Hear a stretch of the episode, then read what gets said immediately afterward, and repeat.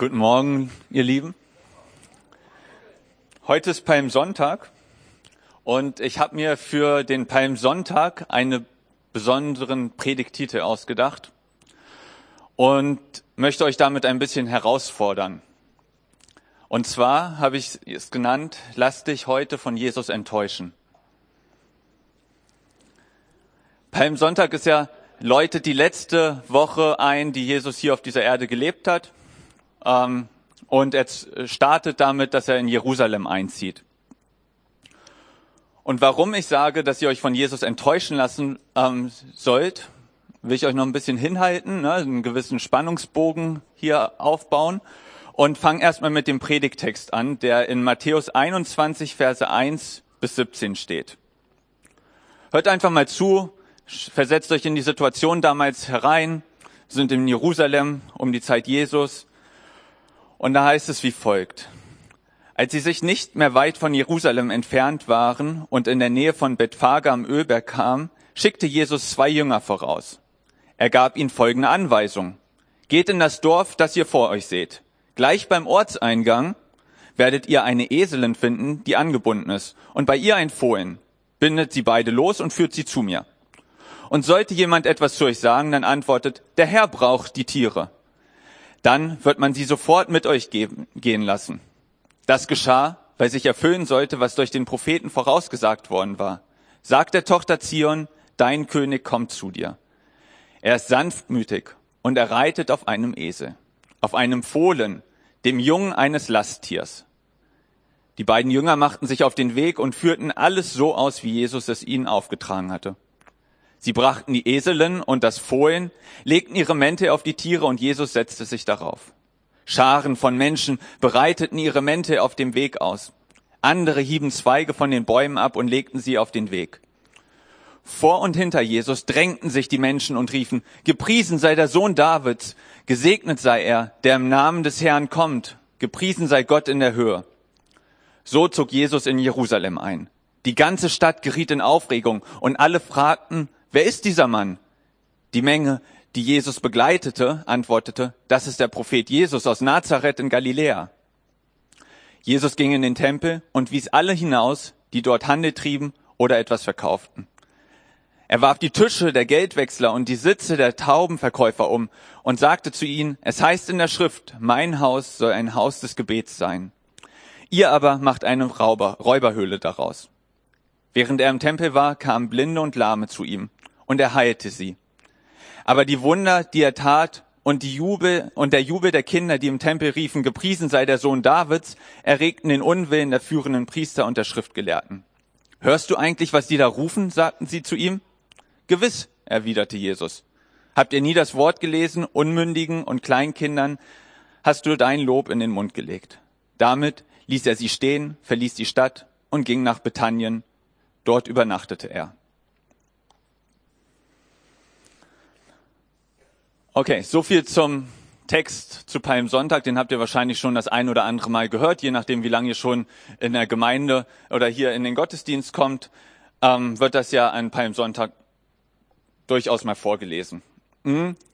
Ich möchte euch ein bisschen in den Kontext mit reinnehmen, denn um sich darauf einzulassen, von Jesus, sich von Jesus enttäuschen zu lassen, sollten wir vielleicht ein bisschen mehr verstehen, wer ist dieser Jesus und was hat, was macht ihn aus und wieso sollte ich das zulassen, dass er mich enttäuscht?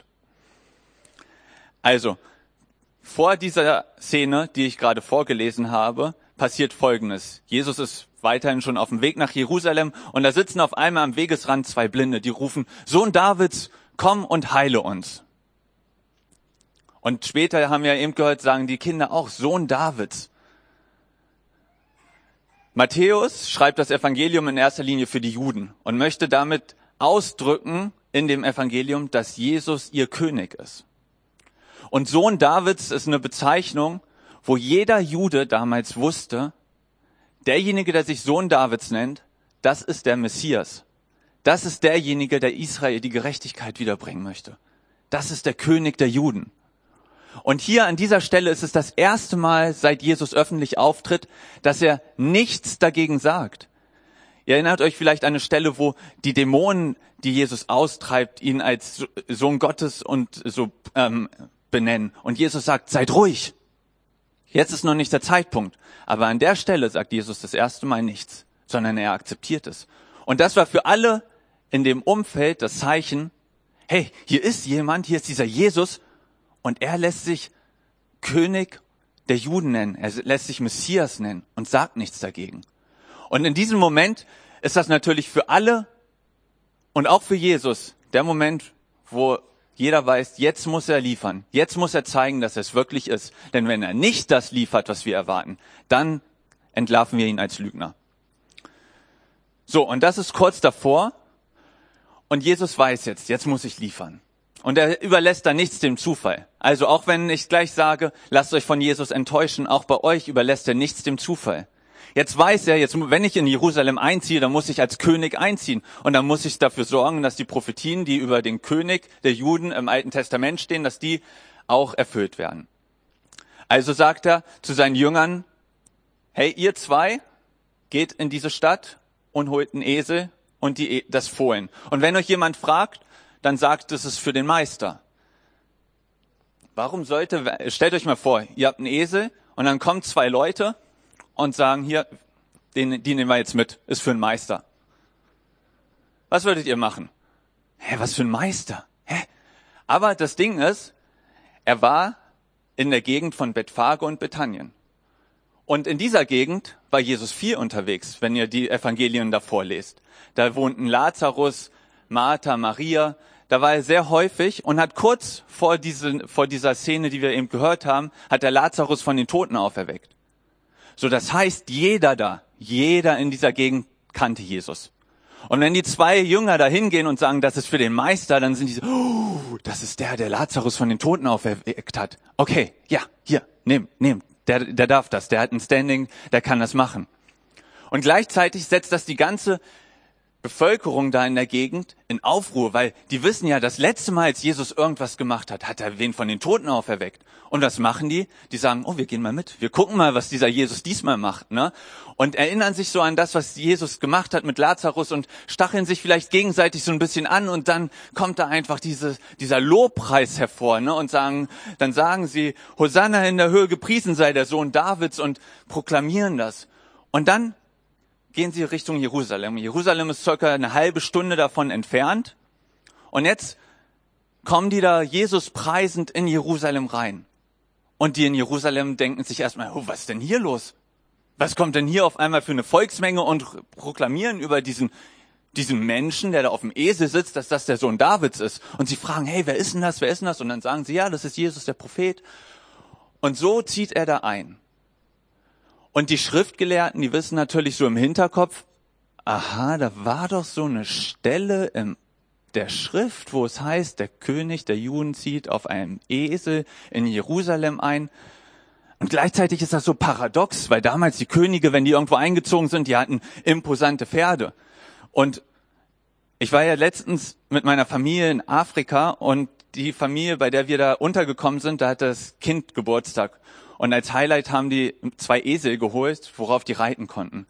Und ich sage euch mal ganz ehrlich, im Vergleich zu so einem galoppierenden Pferd oder so einem trabenden Pferd sieht ein Esel echt nicht so ästhetisch aus, wenn er da reitet. Ne? Der wackelt so ein bisschen, ne? Und das ist nicht so einfach so so ein graziöses Daherschreiten. Ne? Und dann kommt dieser Jesus, der Messias sich nennt, auf einem Esel da rein. Und das heißt, dass er sanftmütig ist. Und dieses Paradoxe, ne, das behaltet im Kopf, wenn es gleich darum geht, sich von Jesus enttäuschen zu lassen.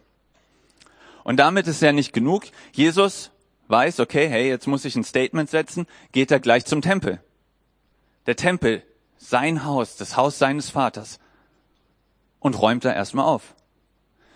Der geht da rein und schmeißt alle, die sich daran bereichern, an seinem Vater, an dem, was er als Gutes empfunden hat, geht da rein und schmeißt alles raus. Wie, wie ein Hausherr. Wer darf bei euch zu Hause die, die Tische umstellen, umschmeißen, was rausschmeißen, was nicht mehr gebraucht wird? Was würdet ihr machen, wenn ich bei euch zu Hause ankomme und sage, oh, das geht jetzt nicht, ne? Den Tisch, der passt mir hier nicht, den schmeiße ich erstmal raus. Ihr würdet mich wahrscheinlich rausschmeißen. Aber Jesus zeigt damit, hey, das hier ist meins. Ich bin der Sohn Gottes, ich bin der König, ich darf das. Und dann gibt's welche, da gibt's die Kinder, die sehen das und sagen, yes, das ist er. Gepriesen sei er, der Sohn Davids. Und die Schriftgelehrten, die sich bis dahin als Hausherren gesehen haben, fühlen sich ein bisschen auf den Schlips getreten. Und die sagen, hey, hörst du, was die sagen? Die benennen dich, die nennen dich Messias. Die sagen, du bist der Sohn Davids. Da musst du doch was gegen sagen. Und was sagt Jesus? Ich lese das hier nochmal vor an der Stelle. Gewiss. Gewiss. Ja. Die sagen die Wahrheit. Ich sage jetzt nichts dagegen, weil es ist die Wahrheit. Und entweder ihr akzeptiert das und akzeptiert mich als König, oder weil er wusste, was mit denen passiert, die sich so nennen und es nicht sind, oder ihr tötet mich. Entweder oder. Es gibt nichts in der Mitte. Entweder ihr bekennt mich als König und nehmt das an, oder ihr müsst mich töten. Ihr wisst, wie die Geschichte ausgeht. Sie haben sich nicht von Jesus enttäuschen lassen. Und jetzt möchte ich so ein bisschen auf das Wort enttäuschen eingehen. Und zwar nicht so dieses enttäuschen, sondern enttäuschen. Man kann nur enttäuscht werden, wenn man vorher getäuscht wurde, oder? Und Jesus möchte dich heute in verschiedenen Bereichen deines Lebens vielleicht enttäuschen. Er möchte eine Täuschung nehmen, die warum auch immer in eurem Leben ist. Und enttäuschen ist häufig natürlich mit etwas Negativem ähm, assoziiert. Ne? Wenn man sagt, okay, hey, hier hat mich jemand angelogen, hier hat mich jemand betrogen, dann ist das ja, ist das ja die Tatsache, in dem Moment, wo er diese Handlung tut, in dem Moment, wo er dich anlügt, täuscht er dich. Aber du weißt noch gar nichts davon, weil du die Lüge vielleicht nicht merkst. Und erst später, vielleicht erst ein, zwei, drei Jahre später, wenn diese Person sagt, hey, ich habe dich da angelogen, da wirst du auf einmal enttäuscht. Du siehst, hey, das die letzten drei Jahre, da wurde ich ja angelogen, das war ja alles eine Täuschung. Und dann ist es natürlich häufig schmerzhaft. Aber man kann ja auch positiv enttäuscht werden. Was ist denn zum Beispiel, wenn du hier auf diese Welt gekommen bist und deine Eltern haben dir gesagt, boah, du bist ein Unfall. Wir wollten dich gar nicht. Und jetzt bist du halt hier. Tja, was soll ich denn machen? Und dann liest du auf einmal die Bibel und in der Bibel steht, hey, du bist wunderbar gemacht. Gott hat dich geformt. Egal, ob deine Eltern dich wollten oder nicht, während du im Bauch warst, hat er dich geformt wie ein Künstler, so eine Skulptur, wunderbar und einzigartig. Wow, die Täuschung, die dir von Anfang an vorgesetzt worden ist von deinen Eltern, wird zur Enttäuschung in dem Moment, wo du das in der Bibel liest und für dein Leben annimmst. Das ist so eine coole Enttäuschung, oder? So, und in dem Hintergrund möchte ich euch ermutigen, euch darauf einzulassen, euch heute Morgen von Jesus enttäuschen zu lassen. Und ich habe drei verschiedene Beispiele, die ich erstmal so vorgeben möchte, wo ich so den Eindruck habe, hey, das könnte den einen oder anderen heute Morgen berühren. Zwei davon sind, würde ich sagen, positive Enttäuschung. Einer davon ist, könnte eine schmerzhafte Enttäuschung sein, aber wenn ihr euch darauf einlasst, wird es auch zu einer positiven Enttäuschung. Okay? Fangen wir an mit der ersten.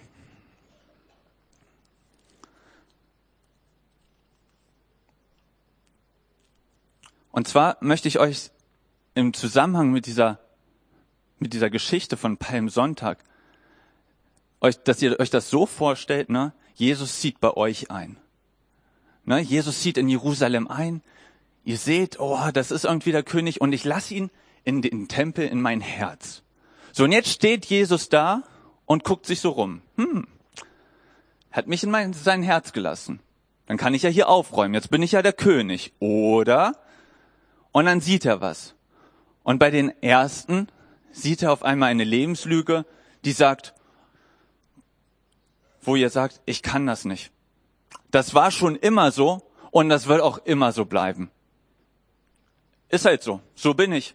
So bin ich seit ich geboren bin. So bin ich seit meiner Jugend. So war ich schon immer. Da wird sich nie was dran ändern. Und da sagt Jesus ganz einfach zu dir in Philippa 4, 13, ich vermag alles durch den, der mich stark macht, Christus. Ich vermag alles durch den, der, stark, der, mich stark macht. Egal wie häufig du vielleicht schon irgendeiner Lebenslüge geglaubt hast, wo du gesagt hast, oh, ich kann das nicht und andere das vielleicht auch über dich ausgesprochen haben und das so tief drinne sitzt, nee, so bin ich halt, nein, ach, das, nein, Jesus sagt, du kannst. Die Frage ist nur, lässt du dich enttäuschen? Lässt du die Täuschung von dir nehmen und ersetzt es durch die Wahrheit. In Hebräer 13, 20 bis 21 sagt Gott noch Folgendes zu dem Thema. Der Gott des Friedens aber, der unseren Herrn Jesus aus den Toten herausgeführt hat, den großen Hörten der Schafe, durch das Blut eines ewigen Bundes, er rüste euch völlig aus zu jedem guten Werk, damit ihr sein Willen tut, indem er in euch das wirkt, was vor ihm wohlgefällig ist, durch Jesus Christus. Ihm sei die Ehre von Ewigkeit zu Ewigkeit.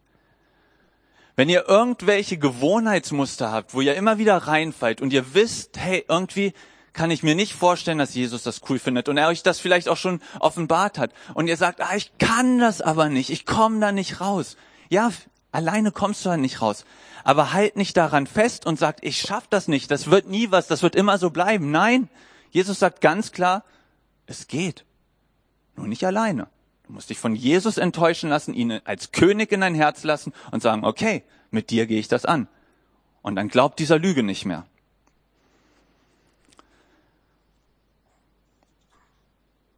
Ich hatte das gerade die letzten Monate hat Jesus so einen Prozess mit mir durch, beziehungsweise wir sind noch drin, muss ich fairerweise gestehen.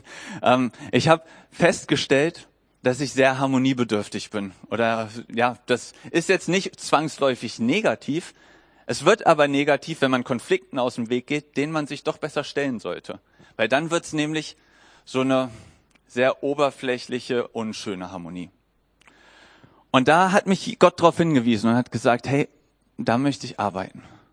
Boah, und es ist nicht leicht, dann irgendwie den ersten Konflikt mal anzugehen und es anzusprechen. Aber es fühlt sich auch irgendwie so ein bisschen gut an. Und dann kommt auf einmal ein nächster Konflikt und erstmal die erste Reaktion ist so, hm. Und dann denkt man sich so, ah, ja, ich will ja vorwärts gehen. Ne? Und das ist schon ein Prozess, ist nicht immer leicht. Ne?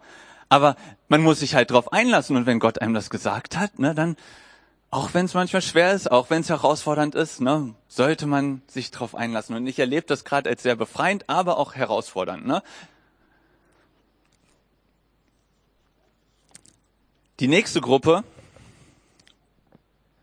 die Jesus heute Morgen enttäuschen möchte, sind diejenigen, die sagen, oh, mir ist etwas Schlimmes passiert und jetzt kann ich Gott nicht mehr vertrauen. Ich habe für was gebetet, das ist nicht so eingetroffen, jetzt habe ich einen Schmerz da drin.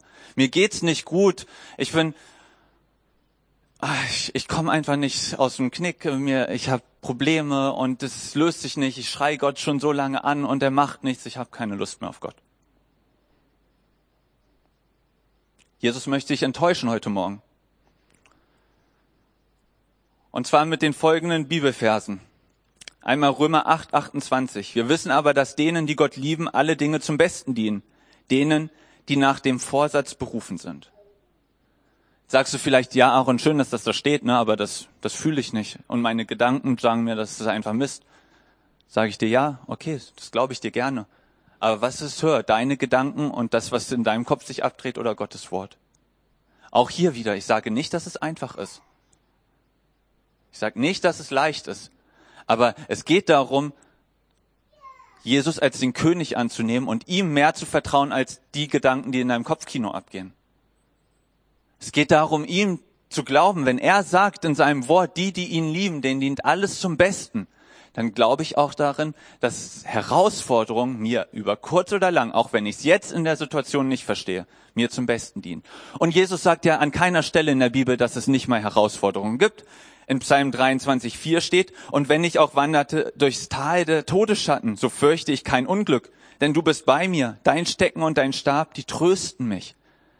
Oh, sie trösten mich. Jesus will dich trösten. Ja, die Bibel sagt, es kann Leid geben. Ja, es kann Trauer und Verletzung geben. Es passieren schlimme Sachen. Aber du bist nicht alleine, wenn du mich als König in deinem Herzen aufräumen lässt. Weil ich dich dann tröste in dem Leid. Und irgendwann vielleicht, je nachdem, wie lange es dauert, es kann unterschiedlich lang sein, guckst du darauf zurück und auf einmal merkst du, ah, das nehme ich daraus mit. Das ist das, was mich gestärkt hat. Da habe ich Jesus auf eine ganz andere Art und Weise kennengelernt. Wir arbeiten, ich arbeite ja in einem gemeinnützigen Verein, der sich um Leute in Not kümmert. Und in Frankfurt arbeiten wir mit einer Frau zusammen, die als zweijähriges Mädchen von ihren Kindern, äh, von ihren Eltern in einen Kinderprostitutionsring gegeben wurde. Und da dann, bis sie 15 war, drinne steckte Mit 15 wurde sie rausgeschmissen, weil sie zu erwachsen aussah. Und dann war sie auf der Straße, wurde drogenabhängig. Und irgendwann hat sie sich für Jesus entschieden, weil Leute zu ihr kamen, um, ähm, die immer wieder gesagt haben, Jesus liebt dich. So, da kann man ja auch sagen, boah, die hat, also wenn ihr euch ihre Geschichte anguckt, ähm, guckt äh, ähm, Königskinder, ich weiß nicht, ob euch das was sagt, ein YouTube-Kanal, die heißt Cindy Punt, könnt ihr euch mal angucken. Ähm, was hat sich Gott dabei gedacht? So viel Leid hat diese Frau durchgemacht, so viel Leid wie, das kann man sich gar nicht vorstellen. Was muss die gedacht haben in diesen Momenten? Was muss die gedacht haben? Hey, wie kann mir das alles zum Besten dienen? Gott, wie soll das sein? Und doch gleichzeitig, wenn, wenn man heute mit ihr redet, ist sie voller Lebensfreude. Und Gott nutzt ihre Vergangenheit, dass sie Frauen in ihren Situationen hilft, Drogenabhängigen, die in ähnlichen Situationen wie sie waren, hilft, da rauszukommen. So viel Leid hat sie erlebt. Und doch nutzt Gott es, um sich zu verherrlichen. Weil das Leid kommt ja nicht von Gott. Das Leid kommt ja durch uns fehlbare Menschen, die wir halt einfach je nach, weil wir verletzen. Aber Gott sagt, ich trage euch durch und ich gebe euch Kraft. Und es wird euch irgendwie dienen. Und ich meine, wir hatten auch eine ähnliche eine Situation, wo wir auch eine gewisse Form von Leid erfahren haben, wo wir uns genau an solchen Sachen festhalten konnten. Ich habe das Anfang des Jahres schon mal erzählt bei der Geburt unseres Sohnes. Ne? Wir haben sieben Jahre auf dieses Kind gewartet und dann wird's geboren mit Notfallkaiserschnitt, muss bei der Geburt wiederbelebt werden, liegt auf der Intensivstation und die ersten Tage stand nicht fest, ob es überlebt oder nicht. So, dann stehst du da und denkst so, ja, habe ich mir anders vorgestellt, ne? Und gleichzeitig bin ich Gott so dankbar, dass er in mein Herz ganz tief dieses Vertrauen in ihn hineingelegt hat. Hey, ich kümmere mich drum. Und ich habe ihm das dann auch so hingegeben. Ich habe gesagt, wir haben so lange für dieses Kind gebetet, jetzt ist es da, jetzt musst du auch dafür sorgen, dass es irgendwie, dass es weitergeht. Es gehört dir. Ich kann nichts aus meiner Kraft heraus machen. Und ich glaube, das ist also einfach ein Schlüssel zu sagen, okay, hey Gott, ich bin jetzt hier in dieser schmerzhaften Situation, ich kann nichts machen, ich gebe es dir. Und wenn du es löst auf irgendeine Art und Weise, ich gebe dir die Ehre dafür, wenn es gut wird. Ich gebe dir die Ehre dafür, wenn es schlecht wird, weil ich vertraue dir, dass es am Ende mir zum Besten dient. Genau, und so möchte ich euch einfach ermutigen, euch Gottes Gedanken unterzuordnen. Denn er sagt, meine Gedanken sind höher als eure Gedanken. Das, was ihr in der Situation, in der schmerzhaften Situation denkt, ich denke weit darüber hinaus. Ich sehe viel mehr, als ihr im Moment seht. Vertraut mir. Und ich will euch ermutigen, lasst euch von Jesus an der Stelle enttäuschen. Lasst euch enttäuschen, dass das alles jetzt auswegslos ist, dass es nicht möglich ist, dass sich da was ändert. Er hat eine Lösung für euch. Und jetzt komme ich zu der letzten Gruppe, die ich heute ansprechen möchte. Ähm, wo ich euch auch ermutigen lassen möchte, euch zu enttäuschen zu lassen, wenn ihr angesprochen seid. Und zwar geht's da um die Gruppe, die sagt, vielleicht nicht bewusst, aber im Herzen, meine Werke sind gut genug, um es in den Himmel zu schaffen. Ich führe ein frommes Leben, ich komme in Gottesdienst, ich bin bei den Lobpreisabenden da, ich leite vielleicht einen Hauskreis, habe ab und zu Gemeinschaft, lese ab und zu Bibel. Ich erlebe vielleicht sogar ein ein oder anderes Mal ein Wunder, wenn ich für jemanden bete und sowas, dann wird er geheilt. Huh! Ich habe jemanden geheilt. Ich habe jemanden geheilt.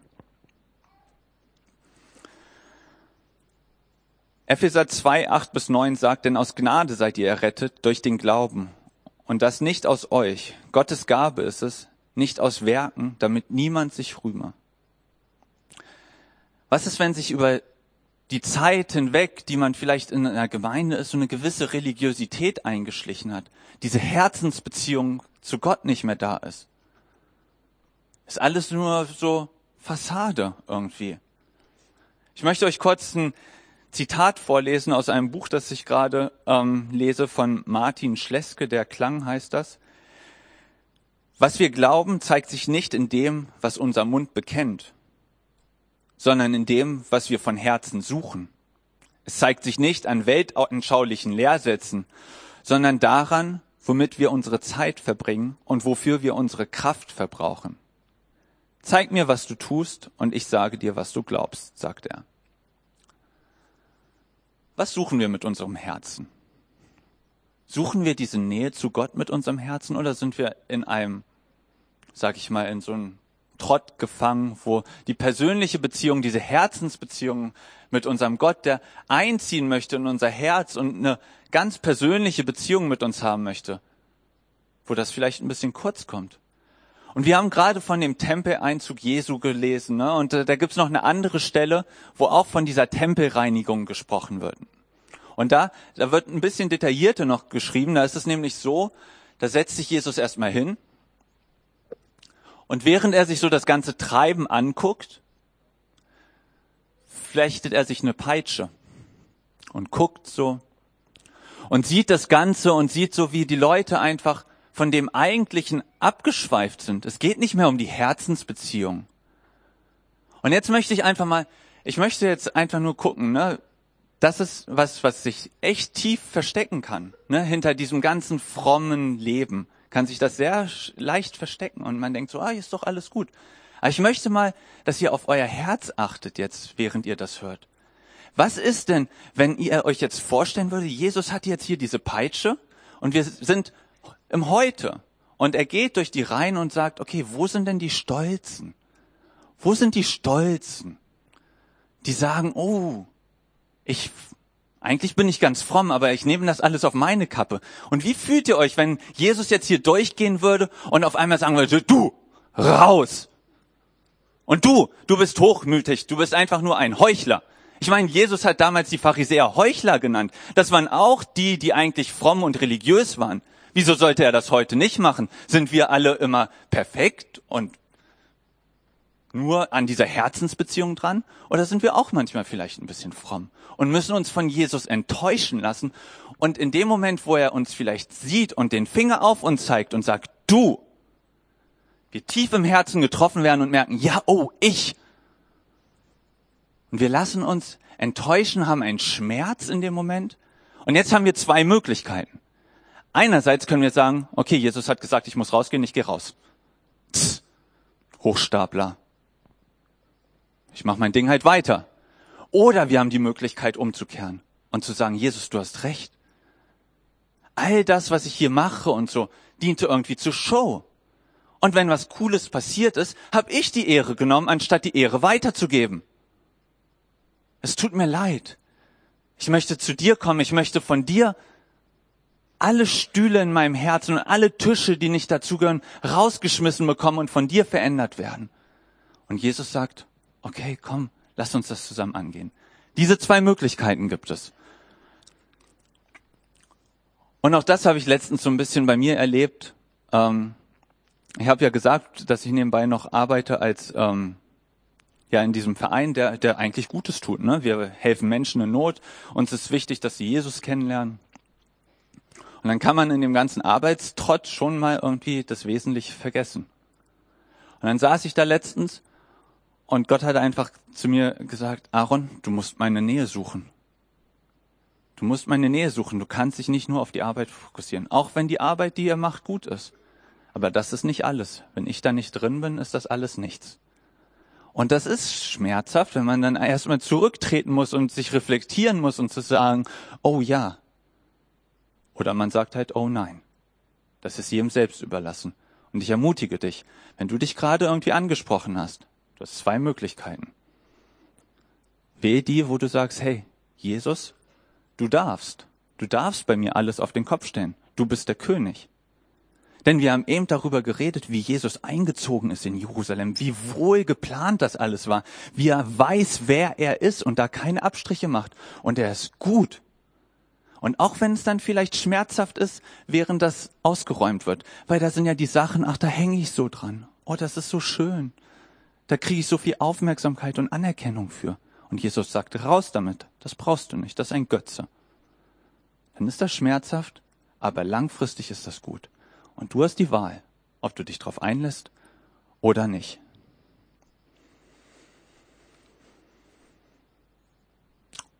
Und jetzt kann es sein, dass du sagst, Aaron, okay, die drei, trifft mich nicht so richtig.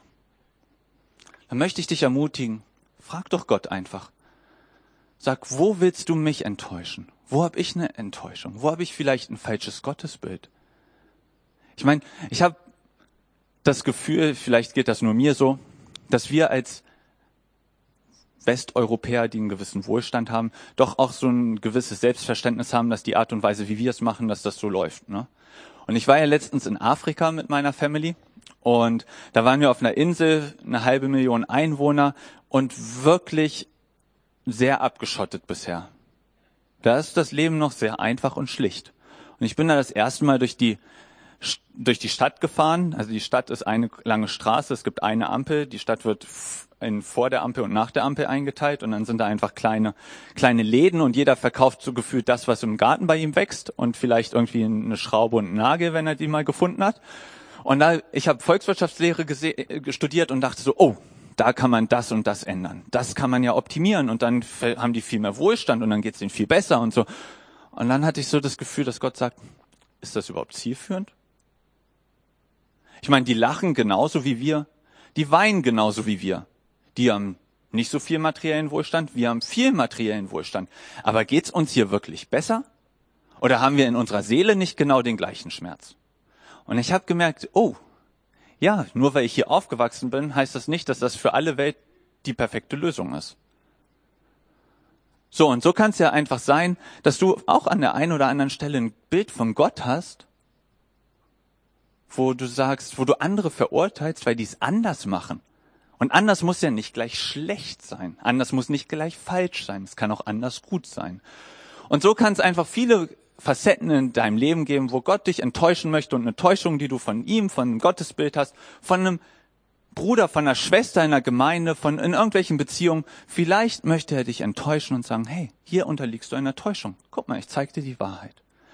Und da ist natürlich das Wichtigste, wie man auf solche Enttäuschungen aufmerksam gemacht werden kann. Gottes Nähe. Denn Gott sagt in seinem Wort, ein schöner Vers in Psalm 69, Vers äh, 33, der zweite Teil, ihr, die ihr Gott sucht, euer Herz soll aufleben. Ihr, die ihr Gott sucht, sucht Gott, lasst uns Gott suchen. Lasst uns unser Herz aufleben lassen. Wenn unser Herz gleich dem Tempel ist, wenn wir Gott suchen, dann wird er schon dafür sorgen, dass unser Herz einfach aufblüht und dass er das rausschmeißt, was nicht seins ist. Und dafür müssen wir uns Zeit nehmen, dafür müssen wir Aufwand investieren, dafür müssen wir suchen. Suchen äh, macht man nicht passiv. Suchen ist was Aktives. Ne? Da muss man mal gucken. Da muss man hier lang gehen und da lang. Und dann hat man auf einmal ein Hindernis. Da muss man eine Möglichkeit finden, um das Hindernis herumzugehen oder es zu lösen, um ans Ziel zu kommen. Und da möchte ich euch ermutigen, sucht Gott, lasst euch enttäuschen von Jesus. Lasst euch die Wahrheit zeigen. Und dafür bietet sich jetzt einfach eine richtig tolle Möglichkeit die nächsten vier Tage. Denn da gibt es die Möglichkeit, seine Gegenwart, in seine Gegenwart zu kommen. Es gibt Gebetstage, da könnt ihr von morgens bis abends durchbeten. Könnt ihr ihn suchen und erleben, wie Gottes Herz, äh, wie euer Herz auflebt in der Suche nach ihm. Wie ihr korrigiert werdet, wo, wie ihr enttäuscht werdet, wie ihr erleben könnt, dass dieser mächtige Gott auch bei euch im Herzen aufräumt, damit ihr schön aufstrahlt und aufblüht und ein Segen seid für andere. Denn darum geht's ja letzten Endes. Warum möchte er euch denn enttäuschen, die Täuschung wegnehmen? Damit ihr in euer Potenzial kommt, damit ihr ein Segen und ein Licht seid für die Leute um euch herum. Es geht nicht nur um euch, es geht nicht nur darum, einfach zu sagen, oh, jetzt bin ich so toll. Nein, es geht darum, dass man sagt, hey Gott, dir gebührt die Ehre. Und dann kann man nicht schweigen von dem, was er getan hat. Und dann fängt man an, dem Nächsten davon zu erzählen. Und der erzählt wiederum. Und so breitet sich das alles aus. Und dann zieht man irgendwann mit einer großen Menge am Freitag in Braunschweig ein und trägt das Kreuz in die Stadt. Und alle denken sich, was ist denn hier los? Ah, da sind welche, die aufgelebt sind im Herzen, von Gottes Liebe berührt sind.